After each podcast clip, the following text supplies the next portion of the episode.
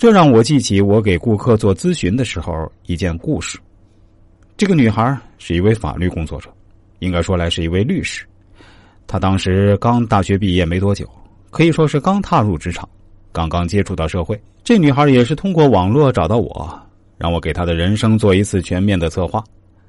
她当时的困惑是这样的：她刚接到一单业务，要给一个恶贯满盈的死囚犯做辩护。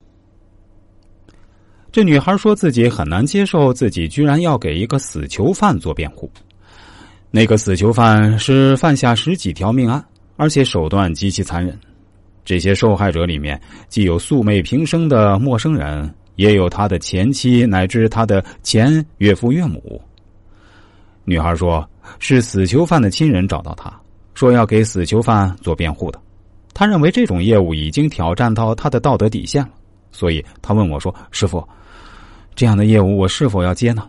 如果接了这样的业务，是不是在挣黑心钱呢？是不是会影响自己的职业名誉和职业前景呢？我听到他这样描述，当时就呵呵一笑。这一看就是个新律师嘛，因为老律师是不会这样纠结的。于是我对这女孩说：“这样的业务你当然可以接，而且要非常自信的去接，因为这种案件非常能够锻炼你的能力，该收的钱你也要收啊。”为什么不收呢？你付出了自己的劳动以及自己的专业知识，而为自己的客户答辩，这就是一个律师的基本道德操守嘛。不管对方是无辜者还是臭名昭著的变态杀手，在你眼里，都应该是顾客，都应该是一视同仁的，不能以区别之心去面对自己的顾客。我是一位从业者，最基本的原则，这就好比我作为一位职业策划师。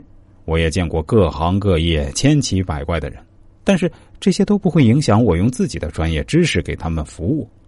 我也不会把自己的顾客划分为三六九等。听完我的分析后，这女孩回答说：“行吧，师傅，我先尝试着去接受挑战吧。这笔钱我也可以先收下，但是我最终会捐给慈善机构的，否则我还是良心上过不去。”后来。这女孩还是非常完满的完成了自己的任务。虽然她没有办法给这个死囚犯减刑，但还是帮助死囚犯获取了一部分死者家属的原谅，而且还为死囚犯争取了一些临终关怀，比如让死囚犯见了自己最想见的人，还留下了一封上万字的遗书。